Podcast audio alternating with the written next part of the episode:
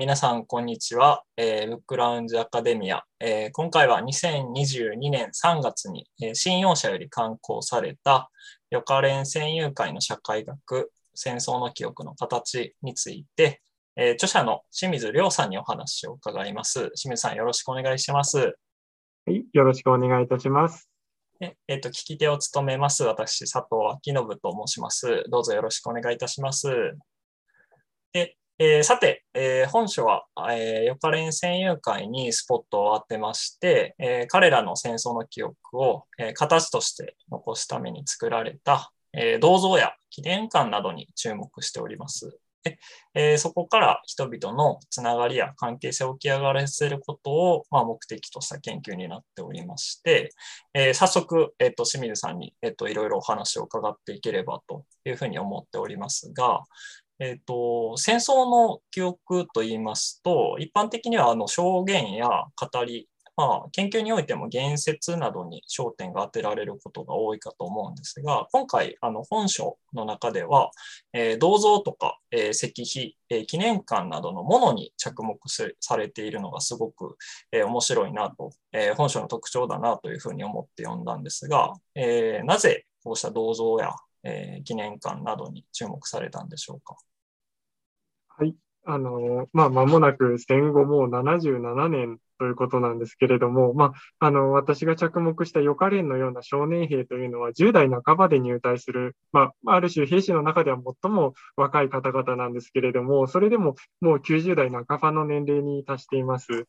5月にコロナ後初めてあの慰霊祭の方に参列したんですが、昔は数百人いたような予科練出身者の方はもう10名もいないような状況でした。あの、こうして体験者が活動できなくなり、彼らが作ったこうものだけが残されているというのが、現在の戦争の記憶をめぐる問題だと思います。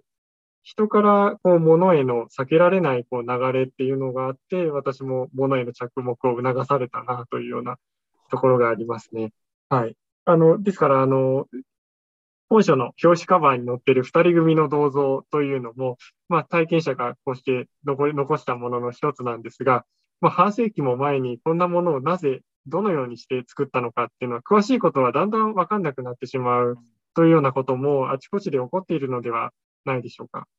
そうですね。はい。もうまあ、もちろん、あの、なんですよね。あの、石像、あの、碑文を見ると、戦死者を慰霊し、検証するというような大まかな趣旨なども書いてあるんですけれども、ただ、これを作り上げた人々っていうのをこう具体的に当時の資料に沿って調べていくと、ちょうどもう銅像が建てられたのが高度成長期の1960年代で、まあ、あの、予科連教育が学歴として認められたり、周囲に政財界の有力な支援者たちが現れたりして、まあ、生き残りたちが自身の人生の歩みを何がしか肯定的に捉え直してきたというような時期の経験が背後にあると見えてくるわけです。で、銅像がこう空を見上げて誇らしげに見えるんですけれども、こう必ずしもこうそれは戦争や軍隊の賛美というものとはちょっと違っていて、彼らのある種の社会上昇ですとか、立身出世の経験の範囲であるとも解釈できるわけですね。戦後にモニュメントが作り出されていくプロセスっていうのには、あの、戦争体験者たちの戦後も含めた人生や、その相互のつながりみたいなところが見えてくるのが研究の醍醐味でした。はあ、なるほど。で、この本、あの、もともと、えっ、ー、と、白論をベースにされたんですよね。はい。そうです。あの、白論の方を、あの、ベースにしたんですけれども、結構本にする上で、あの、いろいろと過失を大幅に行いまして、特に物への着目の部分は、やっぱり、あの、大幅に書き足した部分です。あの、例えばまあ写真もかなりたくさん載せたんですけれども、まあそれも本としては、あの、魅力を高める一助になってたら、なってたらいいなと思います。で、あとはまあ、あの、物か、あの、まあ物は強調してるんですけど、まあ物か、あるいは言説かっていう話、どちらかという話ではなくて、まあ、やっぱり主要な資料は戦友会の解放で語りや言葉の分析もしていきます。で、違いは、あの、研究の最終的な目的をどこに定めるかということで、あの、時代ごとの言説の変化をこう追跡したり、あるいは証言を通じて戦争体験を理解するといったことをゴールにするのではなくて、あくまで1960年代にこの記念碑と、あと記念館が誕生したことを説明するというところに目的を定めました。ですから、あの、予科編の戦後史と名付けるにはちょっと短いんですけれども、その分、短い期間のプロセスを様々なあの角度からこう立体的に掘り下げていこうというような本です。はい。あ、なるほど。ありがとうございます。なるほど。じゃあ、そのものを通して、まあ、よかれんの人たちの記憶とか、まあ、つながりみたいなものを、まあ、明らかにしようというものだということですが、あの、えっと、戦友会というと、あの、他にも、えっと、たくさん、えー、いろいろな団体あるかと思うんですが、なぜ今回、あの、ヨカレンに注目されたのでしょうか？そのあたりもぜひ、えっと、教えていただければと思います。あの、まあ、後書きにもちょっと書いたりしたんですけれども、あの、やっぱ、こう、人と、あと資料との非常に偶然の出会いによるもので、あの、あんまり恥ずかしいながら、あの、テーマと調査計画をビチッと事前に決めてフィールドに入ったというわけでは全然ないんですね。あの、もともとまあ戦争に関する博物館とかに関心があって、まあ、たまたまあの、ヨカレン平和記念館というものが新しくできたというので訪ねてみて、でそこでヨカレン出身の語り部のおじいさんに会って、で、まあ、最初は、あの、もう卒業論文でライフストーリー研究のようなものを書いていたと思います。で、そこから、あの、戦友会研究という形でいろんな集めたデータをまとめていくのがもう5年後ぐらいの話で、なんか例えば歴史知識を勉強していくだけでも結構、あの、大変なところがありまして、まあ、あの、ヨカレンというと、高等小学校、あヨカレンのオツ州というのは、高等小学校を卒業して、それで志願して、あの、合格すれば採用されるっていう、あの、人たちだっていうことなんですけど、これは、一つ上の旧制中学に入らないと受験できない、あの、海軍兵学校というエリートコースよりは一段下の進路で、でただ、あの、そもそも中、旧制中学への進学率って、あの、2割ぐらいらしいんですね、当時が。で、あの、まあ、そこそここう、旧制中学に進めること自体がエリートなわけです。で、まあ、そのより、そこにはいけないんだけれども、学力があって、こう、あの、優秀な少年たちっていうのがたくさんいたと。で、あの、軍隊に入ってからも、下士官とか特務士官っていう、まあ、士官っていうエリートよりは低くて、でも一般の水兵たちは高い階級みたいな、その中ブラリンぐらいの位置を、こう私は準エリートっていう、あの、エリートに準ずるものということで名付けて、まあ、彼らのその微妙な位置ゆえの葛藤みたいなのに詰まっていこうとしました。あの、社会学の先行研究だと、共同研究専有会というのがすごい有名なんですけれども、はい、はい、あの、学校としての予科練を研究していた、あの、同世代で白岩信也さんという方がいたり、あと、立身出世とか階層文化みたいなのに着目した広田照之先生の陸軍将校の教育社会史という本とかと、こう、それらを接続していくようなことを試みていて、つまり、よかれのように軍学校の同級同窓生たちが集まる学校占有会っていうカテゴリーは、あの、階層とか学歴とかエリート性といった論点がこう、もろに出てくるわけですね。はい。で、それに対して、まあ、あの、例えば舞台とか戦場地域ごとの戦友会っていうのは、これは様々な人々がこう集まってきますので、このような研究は多分ならないと。で、そういう中でもともとこう戦争体験論とか記憶論とかから関心を持っていくんですけれども、ちょっとヨカレンっていう非常に珍しい対象をテコにして、まあ、既存のちょっと議論のフレームワークを相対化した、あまり既視感のないような研究にチャレンジしてみたところがあります。はい、じゃあ、ヨカレンに注目することで、その学戦友会の中での学歴などの問題みたいなものも見えてくるってことですね。そうですね。はい。あの、ですからそういった構えで見ていく、あの、戦友会の資料を読んでいくと、まあ、例えば、旧制中学卒業相当の学歴が、まあ、大体高等小学校しか出てないような方々に対して認定されたということが、だんだん目立ってきて、そうすると、あの、解放の中には、どうだ、東大卒にこんなゲートはできねえだろうというような言葉も出てくるんですけれども、これは彼らのそういう社会階層的な地位を考えると、まあ、ある種のエリートへのコンプレックスと叩き上げの自負のようなものが入り入り混じったこう独特のリアリティがある言葉だなと思います。また、例えばフィールドでワークでもよく耳にするんですけれども、まあ、貧しくて中学に行きたくても行けなかったからよかれに入ったんだみたいな、そういう語りの意味もだんだんわかるようになってくるところもありました。あの、あんまりこうインタビューデータは実際はそんなにたくさん引用してないんですけど、ちょうどこの同じブックラウンジアカデミアで、あの戦争孤児を生きるという本を紹介されている土屋敦先生が、こう影のフィールドワークっていう言葉を使っていました。あのつまりそれは直接引用しなくても、あのインタビューした経験っていうのがこう研究の進展にこう陰ながら役に立っているというような話だと思うんですけど、本書にもそれは当てはまるのかなと思います。なるほど。じゃあ、えー、まさにその点とも関わるんですけど、あの本書はあのまさにインタビューをはじめとしていろんな研究手法が用いられてると思うんですが、先ほどのあのまさに、えーと、印象的などうだ東大卒にはこんなゲートはできないだろうっていう、すごい、あの、本書を象徴するとか、すごい印象的な、えー、フレーズなどは、あの、解放から、あの、発見することができたっていうことだったと思います。あの特にあの本書では解放の分析に重きが置かれているかと思いますが、あのまあ、あの聞き手である私自身があの雑誌研究を行っているっていうことですごいあのこの解放を取り上げているっていう点についても興味惹かれたんですが、あのこの本書において解放ってどんな意味を持つ資料なんでしょうか？その辺についてもぜひあのお伺いいただき、あお伺いできればと思います。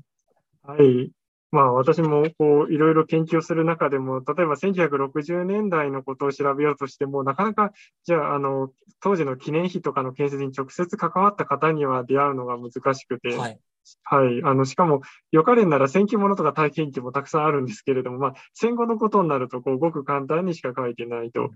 で、そうした中で、2018年の春に、ちょうどあの、オツ氏の予科練の戦友会が解散するということで、事務所にちょっと、あの、お邪魔する機会があったんですね。はい。それで、あの、すると、こう、そこに、こう、非常にもう、あの、50年代ぐらいからの大量の解放とか、あの、慰霊祭のアルバムみたいなのが保管されていて、それを当時の予科連の会長さんのご意向で全部提供していただけて、これが本当にありがたかったです。あの、一、この一次資料があってこそ、こう、突破口が開けたというところがありまして、はい、あの、まあ、具体的に言えば、あの、戦友会の活動のプロセスっていうのは、こう、当時の資料なんで、リアルタイムでわかるっていうのと、あと、まあ、あの、戦友会の中で、こう、読まれるものなので、まあ、割と率直で、こう、生き生きとした予科練出身者たちの言葉が書かれていて、これをこう、あの、まあ、あの、目次の方にもちょっと載せたりしたんですけど、うまく活かせたらなと思っておりました。はい。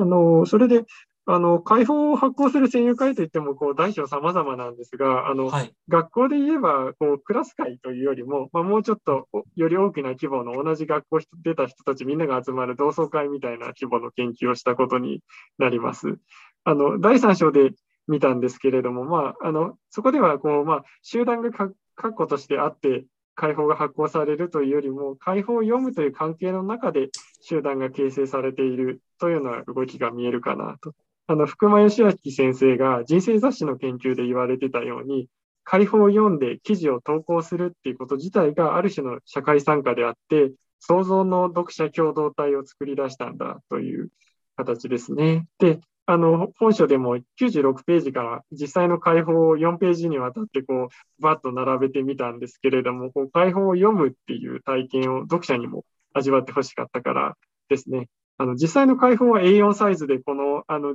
この本はその半分のサイズなんですけれども、なんとなく臨場感は伝わりますでしょうか？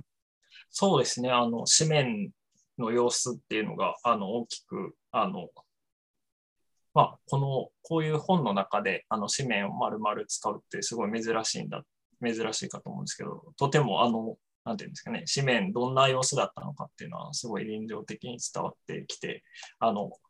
この本を読む読者としても、この解放を読むような体験をしてもらうっていう、そういう意図だったんですね。はい、ありがとうございます。そうです。あの、まあ、あの、なんですかね、こういう、まあ、占有会研究っていうと、やっぱりこう、あの、もう対面的で直接顔を突き合わせるこう会合を重視してきたと思うんですけれども、まあ、それとは別のつながり方もあるっていうことの発見だったのかなと思います。こう対面的というより、あのメディアを介したある種のそれで全国的なつながり、今ちょうどコロナ禍であのオンラインミーティングとかオンライン学会とかであの普通に見られるような光景だと思うんですけれども、あのしかもあの、まあ、この開放という形で、あの誰が会員で、誰がいくら寄付したかみたいなのが、こう、さらされていくんですね、はい、開放上で。ですから、これは、慰霊碑や記念館を作る上では、もう巨額の寄付金が必要なんですけれども、それを集める上でも重要な装置だったと。この点で非常に物への説明というのにもつながってきます。あの言ってみればなんですかね、あの戦死者の慰霊みたいなのは一人でもできると思うんですね。で、まあ、親睦を深めるというのも、まあ、クラス会ぐらいが多分居心地が一番気心が知れていていいみたいな。ただ、やっぱモニュメントとかミュージアムを建てようとしたら、もっと広いつながりが必要になると思うんですね。それが解放っていうのがそのつながりを支えるインフラだったのかなと思っています。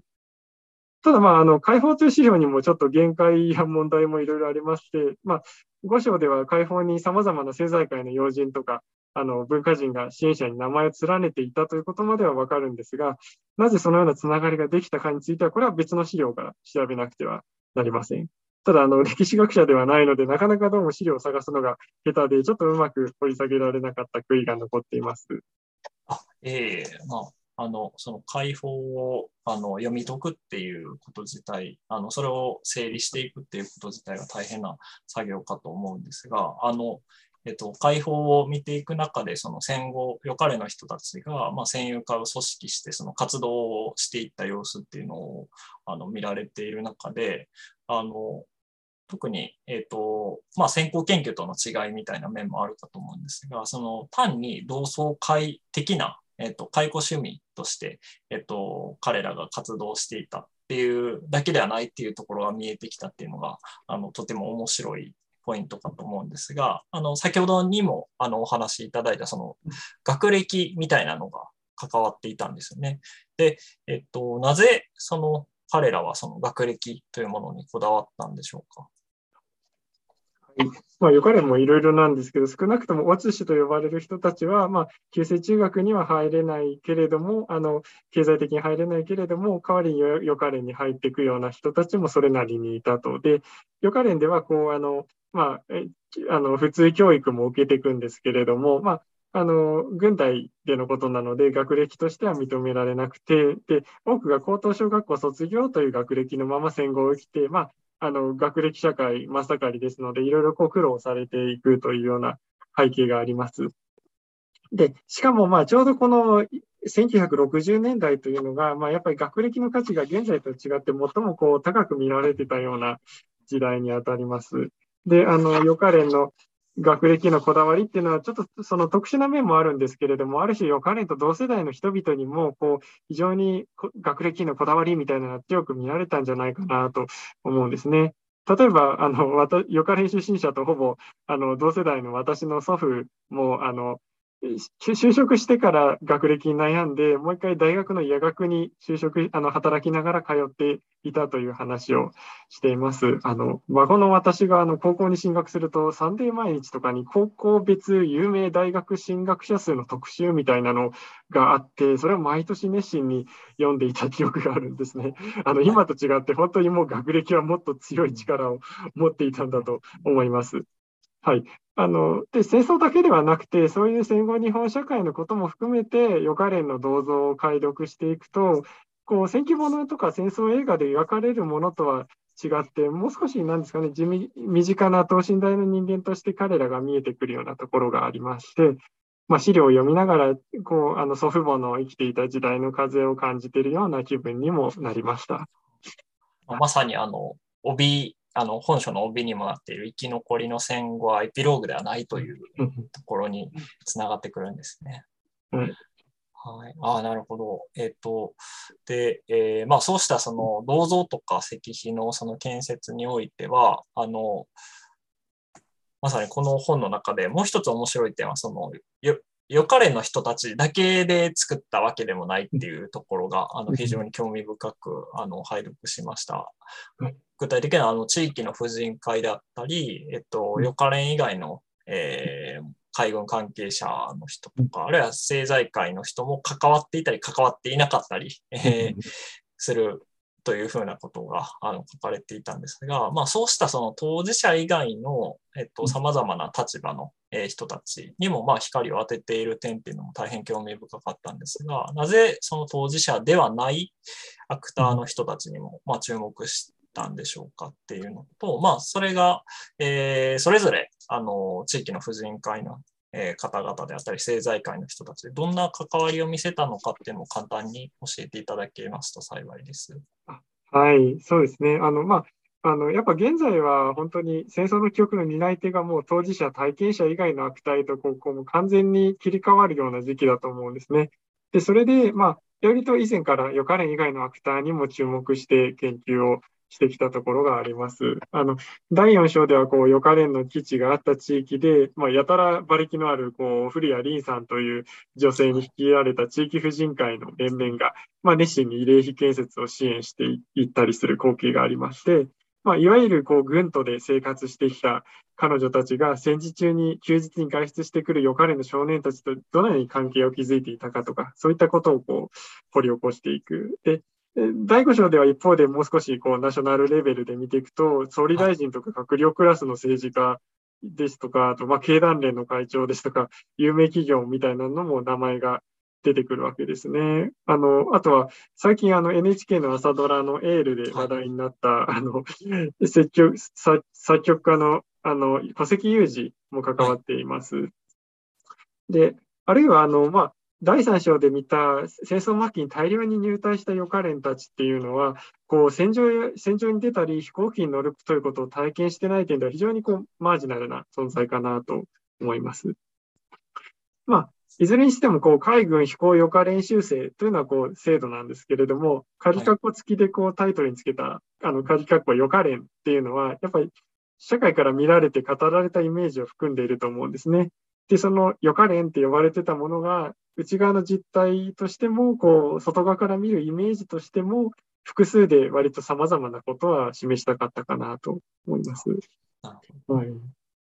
あの、まあ、その上で、あの、異なる見方や関心を持つ外部のアクターが、慰霊碑や記念館の建設という目的によって結びついていくプロセスを、まあ、最終的には描いていって、まあ、あの、いろいろ、こう、内部で対立があったりする場合も、こう、あの、地域婦人会長ですとか、元教官といった第三者たちがそれをこう、どうまとめていこうかとする、こう、ダイナミズムみたいなのがあって、まあ、あの、一つのこう、強力な思いとか、あの、動機だけではな、動機で成り立っているのではなくて、こう異質なものが、同士がつながるところからエネルギーが生まれていたというところもあると思うんですね。なるほどいろんな方々のその意図とか思惑みたいなものが絡まり合う中で、あのまさに石碑とか記念館とかが建設されたり、あるいは実現されなかった構想とかもあったということですね。はいはいなんか、そうしたプロセスっていうのがすごい生き生きと描かれているっていうのが本書の大変面白い点かと思いました。で、えっと、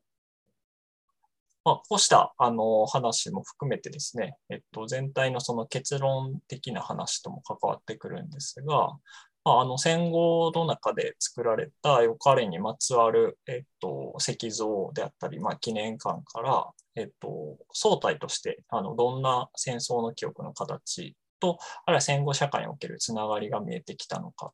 ていう、えー、ところですね。えっ、と、まあ、あの本書の中であのインプリケーションとしてあの、えー、提示したい、示唆されたいというふうに考えている知見っていうのは、あのこれまでの戦争体験の継承とか、あるいは記憶にまつわる議論とか研究に、まあ、どのような新しい視点を提供するかっていう点について、あのすごい、あの、えっ、と、一言で説明するの大変難しいとは思うんですが、あの、もし、あの、可能な範囲で構いませんので、教えていただけますと幸いです。ありがとうございます。あの、まあ、いいろんな、あの、背景の方々が読んで、いろんな、あの、それぞれ刺激を受けてもらえればいいなとは思ってるんですけれども、はい、まあ、あの、一つ言うとすると、まあ、戦争の記憶っていう言葉は、非常にこう、ともすると、こう、国民とかネーションと同じぐらい、こう、すぐ抽象的に広がってしまうところがあると思うんですね。はい、あの、しかし、まあ、具体的な形を解読することで、私たちはこう集団や生活といったレベルで、もう少し身近に対象を理解できる可能性があるのかなと。あの、予科練出身者自身が、予科練の慰霊碑は無名戦士の墓ではないと言っているわけですけれども、そういう意味を彼らのこう人生経験といっても、まあ、個人個人ではなくて、もう少しこう集団としてのというか、その水準での経験に寄り添って考えてみることみたいな、そこに記憶研究を、まあ、生活史とか階層論みたいないろんな視点と交差させていくような面白みがありました。あの、私もあの、アンダーソンをもじって、危機迫る集団的想像力みたいなことを言ってみたんですが、集団っていうのは、まあ、国民やけ戦争にも還元しきれないリアルでこう具体的なつながりなので、非常にこう、分析のやりがいがありました。最近あの、ちょうど、はい、あの、書評でも取り上げられたんですよね。そうです。あのちょ、ちょうどこの収録の直前に、あの、新聞で、あの、保坂正康さんが、あの、書評をしていただいて、その時も、あの、集団的想像力から選手に迫るという形で、あの、紹介してくださって、これ本当に嬉しかったんです。あの、で、私も、まあ、ただ、あの、戦士というよりは、あの、えー、生活史とかライフヒストリーみたいなものに迫りたいという思いもかなり強くありまして、ですから、あの、まあ、俺たちはよたれんではないとか、エリートなんかであるもんかとか、あの、水耕会かなんか知らないが、よかれんを舐めてやがるとか、こう、ぼやいたり、叫んだりして生きてきた人々の、こう、リアルに向き合い、向き合うことそういうことを経由して、まあ、非常にこう、今、威風堂々とした記念碑とか記念館みたいなのをもう少し柔らかく捉え直してみることが、こう、戦争の記憶をめぐる想像力を豊かにするんじゃないかなと思います。あの、まあ、ついつい私たちは、こう、生き残りの兵士たちの人生っていうのを、戦争戦場の体験を強く引きずった姿に注目して、こう、語るところがあると思います。けれども、こう、人生はあの、戦場よりもずっと広いとも思います。あの、本の端末に当時の慰霊祭の写真を10枚ほど載せているんですが、あの、解放でもお祭りだみたいに書かれていたように、あの、いい年をしたおじさんたちが、こう、笑顔でよかれんグッズを売ったり、車座でビールを継ぎ合ったり、生き生きと満喫しているような姿も見えます。どうしてもこう、特攻隊のようなドラマティックなこう死に様みたいな瞬間に目が行くんですけれども、戦後も含めたこう等身大の生き様を追跡した研究や議論も大切だなと思います。こういう形で、まあ、この本もあの、予科連戦友会っていうタイトル以上のこう様々な関心から読めるものだと思いますが、こう意外の意外な読者の想像力を触発できたら、こう、嬉しい限りだと思います。ありがとうございます。あの、まさに、あの、今日お話しいただいたように、この本の中では、あの、教育とか学歴の話であったり、あと地域とか、あるいは政財界とのつながり等々を含めて、あの、まあ、まさにその清水さんのあの社会学的なあの視点のもとで自由に、えー、横断的にあのこれまでの占有会研究では見えなかったような点などを論じられておりまして、えっと、いろいろな方々の興味を引く本になっておりますので、ぜひ、あの、今回、あの、聞いてくださったことをきっかけに、あの、本書を手に取っていただければと思います。えー、今回はどうもありがとうございました。本当にありがとうございました。